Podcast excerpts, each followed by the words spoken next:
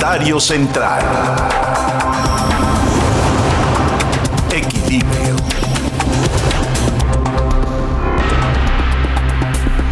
Estábamos llevando en este programa el seguimiento de la discusión que se daría en, en estos días de las reformas al outsourcing. Primero vino una persecución al empresario más grande del outsourcing en México. Una persecución asaz ilegal por los cuatro costados. No tiene ni pies ni cabeza.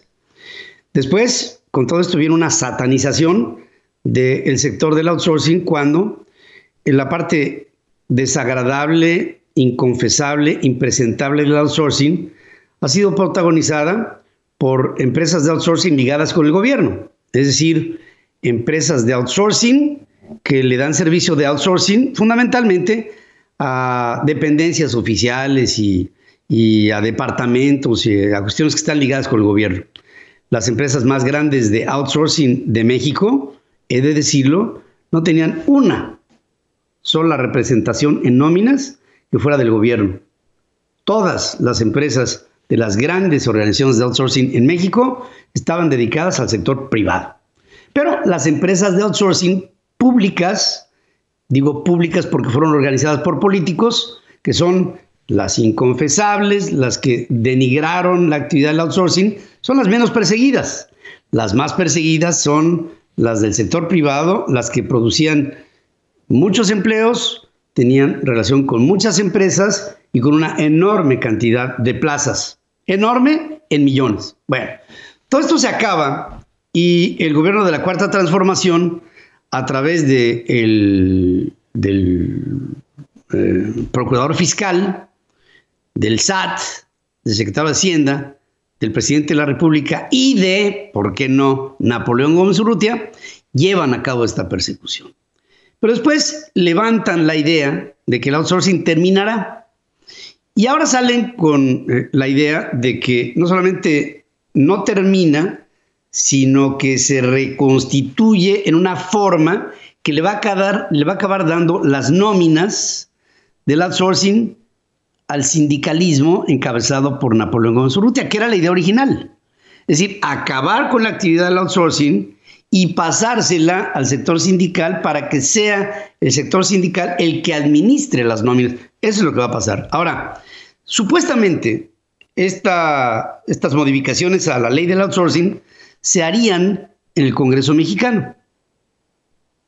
Y ahora resulta que salen ayer con un acuerdo en Palacio Nacional en el que el presidente reúne algunos de los factores que estarían como parte del ingrediente de la discusión a través de un parlamento abierto y en una reunión cerrada en Palacio Nacional acuerdan lo que va a pasar con el outsourcing y cómo se va a hacer. Y están ahí Sue Robledo, director del Seguro Social, el secretario de Hacienda, Arturo Herrera, la secretaria del Trabajo, esta Luisa Manuel Alcalde, que hace un par de años era modelo de las campañas de, la Cuarta Transformación, cuando el entonces aspirante a presidente eh, hacía sus promocionales y Luisa María salía bailando en un microbús, ahora es la secretaria del Trabajo, con el presidente de la República, Carlos Salazar, presidente del Consejo Coordinador Empresarial, y entre todos dicen, ¡Porrum! Ahí está la nueva ley de outsourcing, en la que solamente algunas líneas especializadas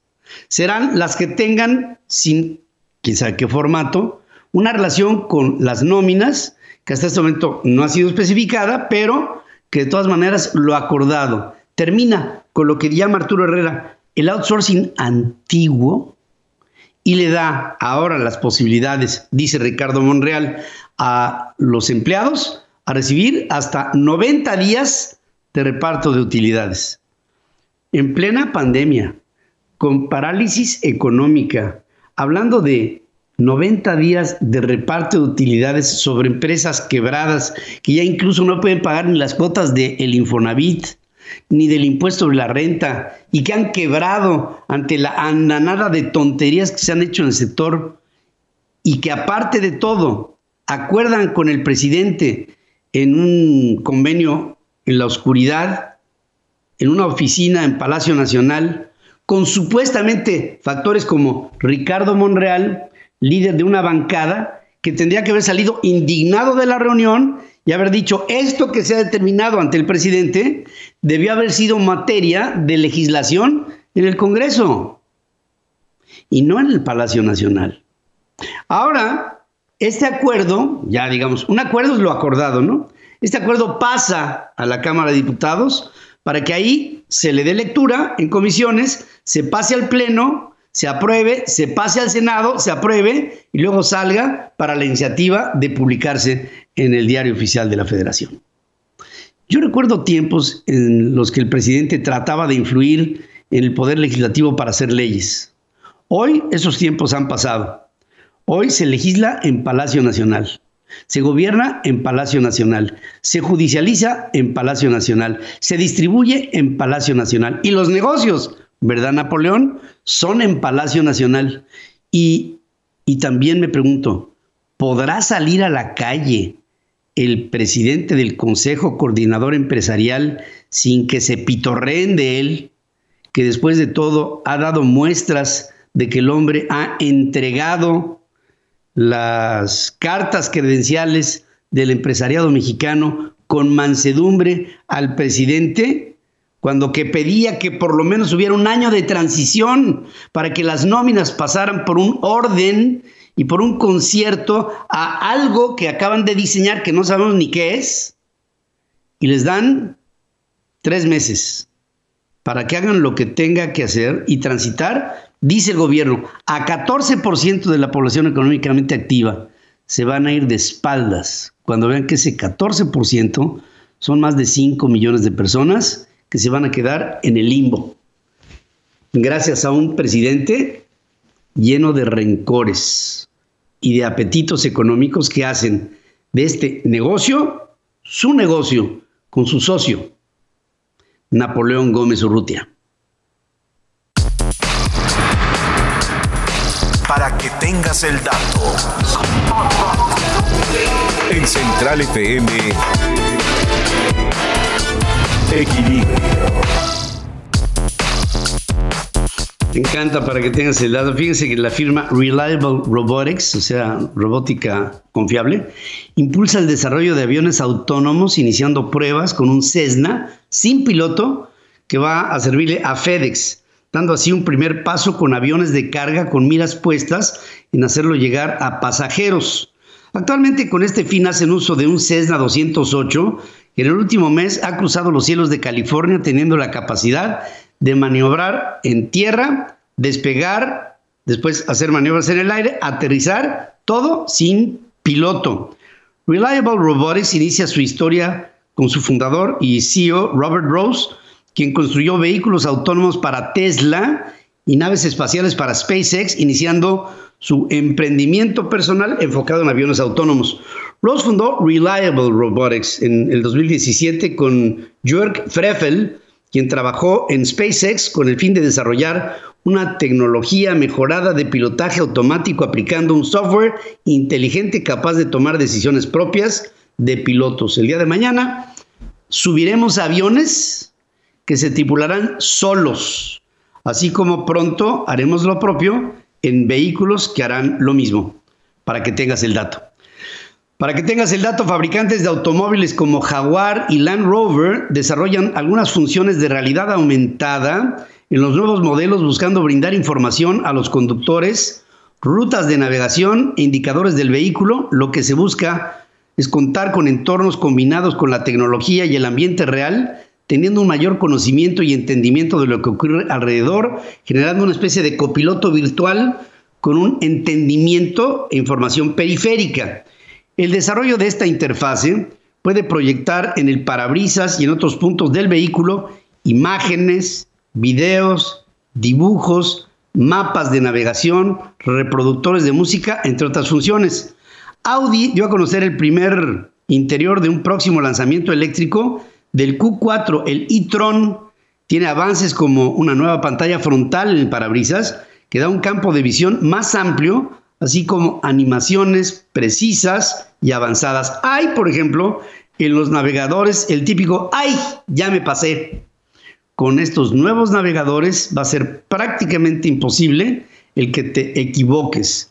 ya sea por si vas por un segundo piso, por si tienes la alternativa de ir por una lateral o por si vas a dar una vuelta pronunciada en donde habrá constantes advertencias de aquello que necesitas para no cometer ningún error, para que tengas el dato. Para que tengas el dato, el uso del telescopio espacial Hubble se ha observado nuevamente en, este, la nebulosa del velo, ahora con nuevas técnicas de procesamiento, destacando finos detalles de sus hilos y sus filamentos de gas ionizado, que dan una diferente gama de púrpuras, de morados y de amarillos con verdes. Ese velo impresionante no es otra cosa más que gas ionizado. Las observaciones fueron tomadas por el instrumento Wide Field Camera, usando cinco filtros diferentes, mejorando detalles de las emisiones de, las emisiones de oxígeno en azul, además de hidrógeno y nitrógeno ionizados que aparecen en una especie de rojo anaranjado. La nebulosa del velo está aquí cerquita, a 2100 años luz de distancia de la Tierra en la constelación de Cygnus, quiere decir cisne, siendo un vecino relativamente cercano en términos astronómicos y de paralaje, ¿no? Esta es la parte visible del cercano bucle de Cygnus, un remanente de una supernova formada hace aproximadamente unos 10.000 años por la muerte de una estrella masiva, habiendo sido una estrella 20 veces más grande que el Sol, que tuvo el infortunio de haber muerto joven. Bueno, relativamente joven. Vamos a pensar que fue una estrella que duró unos mil millones de años para que tengas el dato.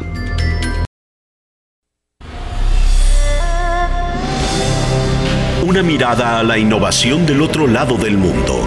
China está de pie. Central Asia. Con Carlos Jacome.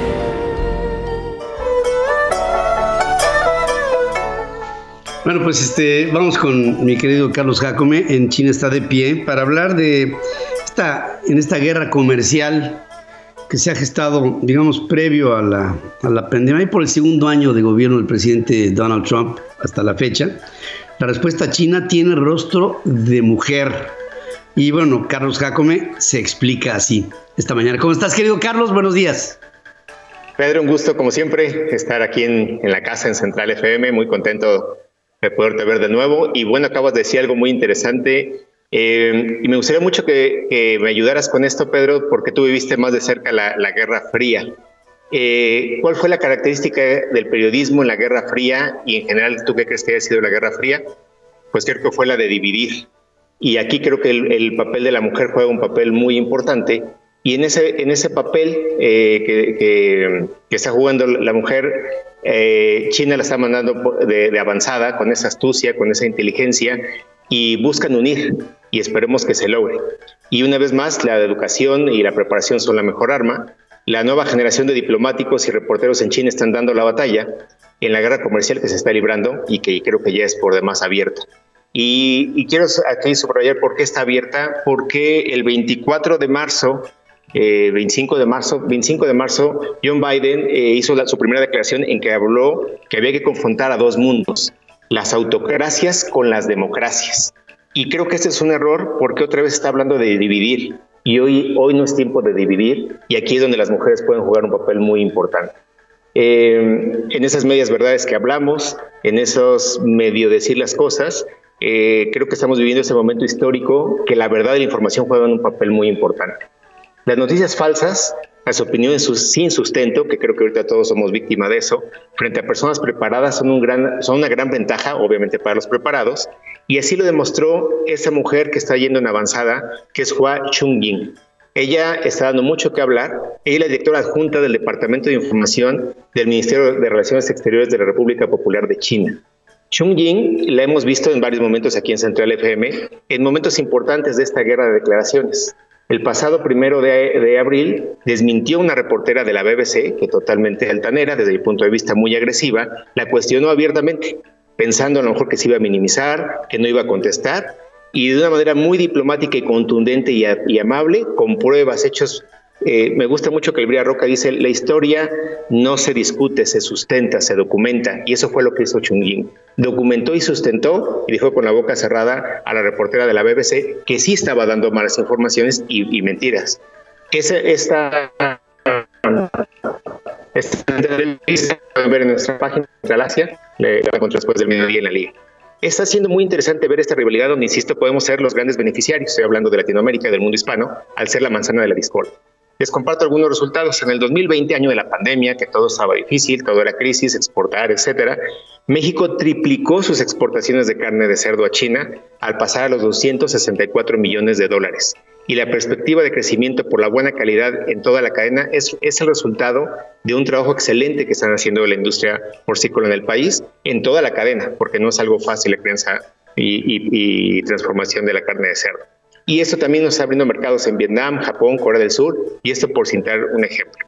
El aumento de la clase media en Asia y la guerra comercial nos dan un, horizonte muy prometedor para esta década.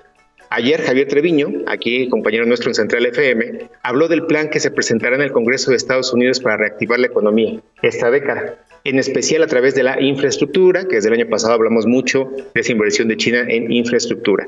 De ser aprobada esa iniciativa, tendremos dos grandes motores en la nueva economía para sabernos adaptar y reinventar. Con esto se subirá de nuevo la pelea John Biden y su reto es volver a ser ejemplo. Aquí es muy importante esto. El reto de John Biden es volver a ser ejemplo de democracia, libertad y trato respetuoso a los países, en especial los del continente americano. En teoría es así.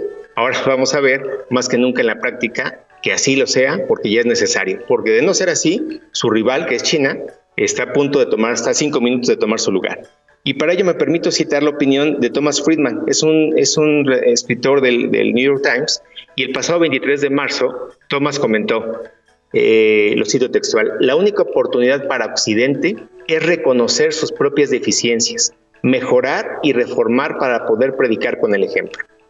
Esto lo dice ante el fenómeno de los graduados chinos que regresan a China desde, nuestros países, en donde la admiración está cambiando en el fango político que estamos viviendo, la desigualdad, la pobreza, la falta de vivienda, racismo, en el caso de Estados Unidos, prejuicios, crimen callejero, abuso de drogas y no hablar de la violencia armada.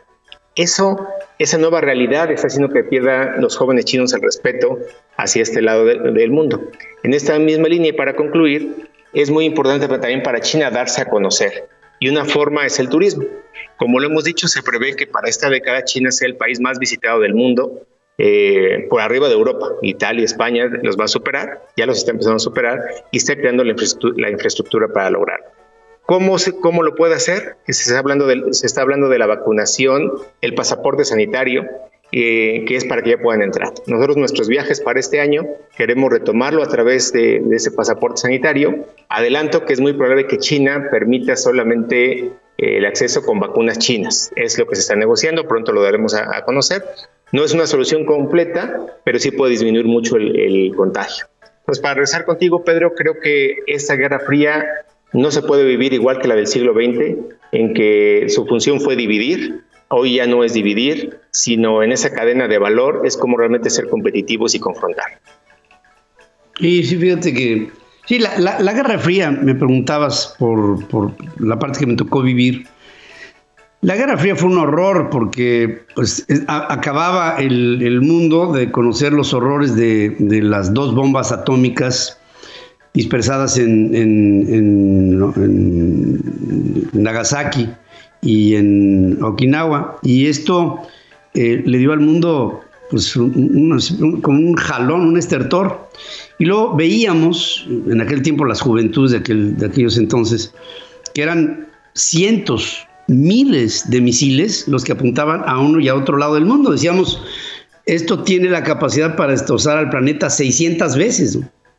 Entonces, esa guerra fría fue, digamos, una guerra que llevó a nuestra generación a la incertidumbre. No sabíamos si mañana, pues este, el mundo se iba a acabar, porque pues, un loco iba a llegar y iba a pues pachurar un botón, ¿no? Pero, pero. Vaya de cochinos el miedo, claro. Vaya de cochinos, el regreso de los misiles que iban directo a, a Cuba, administrados por Fidel Castro. Imagínate tú nada más, ¿no? O sea, este, sí hablamos de un tiempo muy, eh, muy incierto. Ahora, eh, sí se está presentando una nueva frialdad entre, entre polos de poder, pero con una diferencia enorme. digamos, la fortaleza de lo que fue la Unión de Repúblicas Soviéticas Socialistas del el siglo pasado con Nikita Khrushchev, nada tiene que ver con la fortaleza de una China con Xi Jinping en este tiempo. O sea, son Y aquí hay abismales algo, importante, si me lo permites, Pedro. Sí. Eh, lo vivimos nosotros en el país, en nuestro México, eh, que la gran arma mortal y, dañina es la división. Entonces, creo que eso es lo que hay que combatir. Eh, si John Biden apuesta a dividir, como lo dijo autócratas contra democracias, y no sustenta una cadena de valor, ahí hay un grave riesgo de esa competitividad. Ya en México hemos visto el grave daño que causa un líder que divide, eh, y creo que ahí es la gran oportunidad de Estados Unidos de cambiar la división, ojalá cambie su argumento, y si con esa inversión que, habló Treviño ayer se detona, pues tenemos una gran ventaja para, para ambas regiones. absolutamente convencido como tú. La división es el peor veneno que le puedes administrar a una sociedad y a un pueblo. Gracias como siempre, querido Carlos. Gracias y, buenos días como siempre. Un abrazo, Pedro. Hasta luego. Igual también para ti. Hacemos un corte. Habrá más noticias.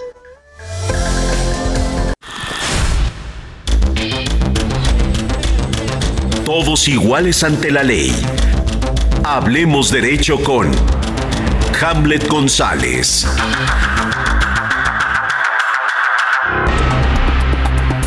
Y bueno, en últimas fechas hubo una determinación para que eh, en tus aplicaciones móviles, en tu teléfono celular, se pueda hacer una geolocalización de tu persona en operaciones bancarias. Esto lo anuncia la Asociación de Bancos de México a través de una conformación de un, mandato de la Comisión Nacional Bancaria y de Valores. Ahora, ¿qué tanto invade esto tu, tu, privacidad? ¿Qué tanto este es un asunto de carácter persecutorio? Bueno, pues hay, hay, por supuesto, muchos matices y muchas interpretaciones, y Hamlet González nos tiene una interpretación de carácter estrictamente legal. Pues sí, en últimas fechas, y para ser exacto, a partir del 23 de marzo de 2021, todos los, todas las operaciones que se realicen con dispositivos móviles, que son teléfonos celulares, tabletas y computadoras que tengan datos, o sea, que tengan acceso a Internet, tendrán que activar su geolocalización para hacer operaciones de carácter bancario. Esto, pues dicen, oye, ¿por qué, por qué nos están eh, eh, haciendo una imposición y tienen que los bancos establecerlo? Bueno, porque se hizo una reforma, Pedro, el, para ser exacto, el 22 de marzo de 2019, si no me equivoco, y se le hizo una modificación al artículo 115 de la Ley de Instituciones de Crédito. Y esta modificación que se hizo a esta, a esta ley federal fue por recomendaciones del GAFI, Pedro. El GAFI, que es un grupo de acción financiera internacional que está conformado por los países más poderosos económicamente del planeta, que tiene su sede en París, pues le hizo, si no me equivoco, la recomendación 10, a, través de una auditoría que le hace al sistema financiero mexicano, le dice, oye, pues tienes muchísimas operaciones a través de dispositivos móviles, pero no tienes la geolocalización. Y nuestra intención como organismo internacional es prevenir el lavado de dinero y, el financiamiento al terrorismo, Pedro. O sea, fíjate qué, qué, qué tan importante es. Sin embargo, pues en México, como pues hay una duda total en donde, oye, ¿y ahora por qué no me van a querer geolocalizar mis operaciones de pagarle eh, el súper o para hacer una transferencia de algún pago? Pues entra un acto de desconfianza porque creemos que es un acto interno, pero no es una recomendación internacional en donde establece que todos los servicios de canales digitales, así, así señala la norma, de canales digitales de los bancos solo podrán activarse si el cliente autoriza la geolocalización del dispositivo. O sea, lo estoy diciendo, si quieres, si puedes hacer una operación a través de tu teléfono móvil, pues lo vas a, vas a tener que activar la geolocalización para que la Comisión Nacional Bancaria, a través de un ordenamiento jurídico, de una recomendación internacional, pueda saber qué estás haciendo y dónde estás. ¿Por qué entró la duda, Pero Aquí vamos a entrar ahora sí que en el fondo. Pues porque en México, pues creemos y que no creemos nada más por un acto de, ahora sí que la burra no era isca, los palos lo hicieron, ¿no? Por eso el gobernado se siente amedrentado en el ahora el gobierno me va a estar geolocalizando para saber dónde estoy. Pues dicen los bancos, Pedro, y dice el ordenamiento, y ahí lo voy a dejar en tela de juicio de nuestro auditorio, que no van a utilizar esta información es nada más que para detectar operaciones y que no se vayan a realizar operaciones para efectuar lavado de dinero y terrorismo. Pero en México, que hemos usado la norma tanto financiera como fiscal como penal para que todas las condiciones sean acusadas de lavado de dinero, pues ahí te voy a poner eh, eh, en jaque, ¿no? Porque pues entonces pues, ya va a haber una justificación a través del ordenamiento jurídico donde van a poder verificar que efectivamente estás haciendo operaciones y que estas operaciones no sean para lavar dinero o para financiamiento del terrorismo. La, gente, Pedro, pues ahora está diciendo, pues mejor entonces voy a hacerlo a través de mi computadora y mi computadora conectada a un wifi de un modem. Pues no, también va a tener que tener activada la geolocalización y ya es una disposición jurídica, Pedro, ya no es si quieres o no quieres hacerlo. Pues si no quieres hacer eso, pues emítete un cheque, ¿no? O haz otro tipo de operaciones a través de un SPAY, de una banca empresarial para que puedas hacer eso. Yo creo, yo creo, y es mi, percepción, mi percepción con el análisis financiero y legal que se hace a esta disposición jurídica, que, puede, que si es para prevenir el lavado de dinero y el terrorismo, qué padre, pero la realidad es que qué bueno que está sucediendo. Pero sabemos que en México no nada más podría ser utilizada esta información para contener un acto de carácter internacional, sino para contener un acto de carácter local y poder encontrar quién realiza operaciones desde su teléfono móvil, operaciones bancarias, y saber exactamente dónde está, ¿no? Bueno, también hay que ver si, si efectivamente, pues a lo mejor tengo una geolocalización, pero pues no tengo internet, que pues ya has de saber que en muchos lugares del país tenemos grandes problemas para el acceso a internet. Podría, hay, hay, hay, hay colegios, Pedro, y gremios de abogados en materia financiera y materia fiscal en donde están analizando si esta disposición que entró en vigor a partir del 23 de marzo, hace unos días, este, puede ser recurrida a través del amparo indirecto. Pero pues ya sabemos cuál va a ser el resultado cuando empecemos a interponer amparos indirectos en contra de una norma por una recomendación de un organismo internacional, pues puede ser que alguien se moleste y pues dé un manotazo y haga una modificación de que ahora va a ser obligatorio, ya no es por una recomendación de un organismo, sino va a ser de un carácter, de un ordenamiento local en donde tenemos que localizar al usuario, fíjate, dicen al usuario, el cliente, para que sepamos el monto de las operaciones y que estas operaciones no sean susceptibles, tal y como lo establece el Código Penal Federal en el artículo 400 bis, Pedro, donde están previniendo el lavado de dinero, Pedro, y la de... Y aquí ya voy a tocar un tema y podríamos buscar tener unos elementos para acusar a alguien de defraudación fiscal equiparada, porque al conocer el monto de tus operaciones que realizas en forma per se con tu dispositivo móvil, pues lo van a cruzar contra lo que presentaste en tu declaración anual y si no coinciden estas operaciones, pues vamos a tener conductas de carácter punitivo, Pedro. Así que bueno, pues yo lo que recomiendo es tener cuidado con las operaciones que se realizan a través de los dispositivos móviles y estar muy pendientes de lo que sucede en las próximas fechas, si efectivamente va a haber amparos indirectos en contra de esta disposición jurídica, Pedro. Sí, que probablemente lo sabrá, no, no creo que esto se vaya a quedar así, por un lado. Y por otro lado, fíjate, en el país estamos buscando el que haya una mayor bancarización de los mexicanos. Con este tema de la geolocalización, pues este, yo no creo que personas que apenas se estaban acercando a la banca como una manera de formalizar su actividad, ahora con la, digo, me pregunto si tendrán un teléfono móvil para este tipo de, de controles. No lo pienso. O sea, yo creo que es para un grupo muy pequeño de personas que están conectadas permanentemente. Pensémoslo así, pero de todas maneras, el gran, el gran este, pueblo de México, que pues este, en un 60% está en la informalidad, pues se la pone más complicada. Pues sí, pues sí, a puro cachete, a puro cachete. Tú, lo has dicho perfectamente bien en slang. Ajá se, acaba de incentivar el seguir utilizando el efectivo como un tipo de operación fidedigno, Pedro, entre el usuario, porque dejas de creer en las instituciones. Claro, Así de fácil. Mi querido, gracias, como siempre. Siempre es un gusto estar contigo. Gracias.